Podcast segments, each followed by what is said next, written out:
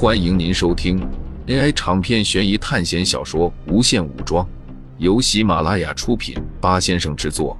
点击订阅，第一时间收听精彩内容。苏哲对着操控过山车的年轻人喊道：“千万别开车！”但是他这一句话，却让年轻人吓了一跳。整个人不小心碰到了过山车的启动按钮，苏哲马上跑过去，对着年轻人说道：“快，赶紧停下来！”年轻人不知所措，但是既然有人叫他停下来，那么他也只要按照停止按钮。可是，令人意外的事情发生了，停止按钮失灵了。年轻人惊慌失措的说道。周围的人现在才刚反应过来，他们似乎并不明白苏哲为什么要阻止过山车的启动。坐在过山车上的一众剧情人物，也都好奇的看着苏哲。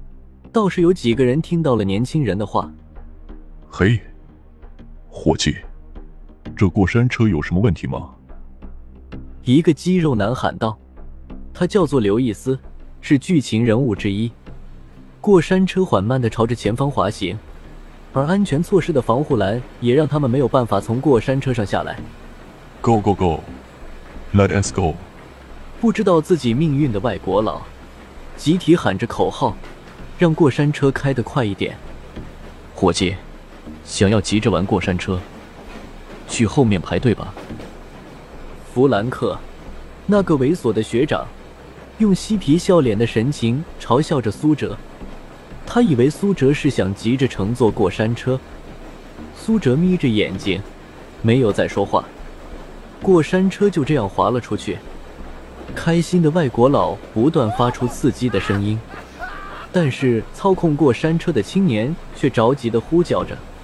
没有过一会儿，急冲冲的跑来了一个经理模样的家伙。该死！你这个混蛋，为什么还要让过山车出去？赶紧去电源！经理着急的喊道。但是时间好像已经有点晚了。突然，远处发出惊恐尖叫，这声音就和之前出事的过山车一样。救命啊！果然，这一切就像是发生过的片段，重新再放一次。但是这一次，苏哲他们并没有待在上面。天哪！周围几个考试的同学都绝望的看着飞车，那上面坐着十二个剧情人物，他们全部都死定了。这一下六千学分没了。就在这时，有一道黑色的影子沿着架空的轨道冲了出去。苏哲踩着一节栏杆，脚下用力，整个人飞过十几米的距离，然后又继续跳跃。仅仅过了不到十秒钟的时间。苏哲就冲到了出事的过山车前，解开基因锁而切。苏哲整个人抓住不断颤动的过山车，伸出双手拉着快要飞出轨道的过山车。过山车的速度很快就降了下来，轮胎摩擦着轨道边缘，不断溅射出火花。难听的金属摩擦声刺激着每个人的神经。苏哲双腿一蹬，轨道上的栏杆横杠都被他的凹陷下去。终于，整个过山车就像瞬间被踩了碟刹一样，静止在半空。可是就在这时，因为强大的冲击力，导致过山车上的防护栏松动，有几个人从过山车上掉了下去，其中正有四个剧情人物。苏哲现在双手拉着过山车，根本没有办法行动。解开灵魂锁一剑，时空回溯。以苏哲为中心，形成一个直径为二十米的暗黄色球形空间，整个空间的所有一切都静止了。然后，这个空间内的所有东西都开始慢慢的回溯，以违背了牛顿原理的奇异方式，慢慢回到了十秒钟之前的样子。飞出过山车的人，慢慢的回到了车上，而因为剧烈拉扯而变得畸形的钢铁栏杆，也重新回到了完好的状态。苏哲脸色苍白，虽然不是第一次使用这个能力，但是依然吃力。之前在学校的时候，苏哲每次使用这个技能，都要缓一段时间。苏哲将过山车拖到了整个轨道最低处。天哪！我这是怎么了？在座的几人还没有反应过来。过山车不是出现事故了吗？杰森疑惑的说道。随后，又仿佛是想起了什么一样，指着苏哲：“你，你是超人吗？”苏哲摇了摇头，然后对他们说道：“我先离开这里。”你们待会回到刚才的餐饮店里，我有很重要的事情对你们说。没有手环的提示，没有警告，果然是这样的吗？苏哲心中明白了一件事：虽然不能用武力的方式强行改变剧情人物们的行为，但是只要让他们主观上相信这件事的可信度，然后再引导他们，就不会收到学校的警告。这样的话，接下来的事情就好办多了。苏哲快速的离开了这里。苏哲坐在沙发上，安静的闭着眼睛休息。过了有一会儿，从外面走进来很多人，其中有剧情人物，还有同样一起来参加考试的几个同学。苏哲数了数，发现除了有二个考试的同学不见了之外，其他人都赶了过来。那些学校的同学，不少眼里都是带着复杂的感情。他们亲眼看到了苏哲将整个飞驰的过山车拦截住，也看见了那个时空逆转的一幕。在他们的认知里，根本没有那个人可以强化到整个地步。苏哲现在的强悍程度，和学校那些口口相传的变态人物都有的一拼了。每个等级的班级，都会有个不同等级的人一起做任务的时候，他们多多少少都会遇到一些很变态的人。那些人实力非常逆天，他们要么是有一些毁天灭地的法术，要么就是可以一拳打穿山体，要么就是足智劲妖。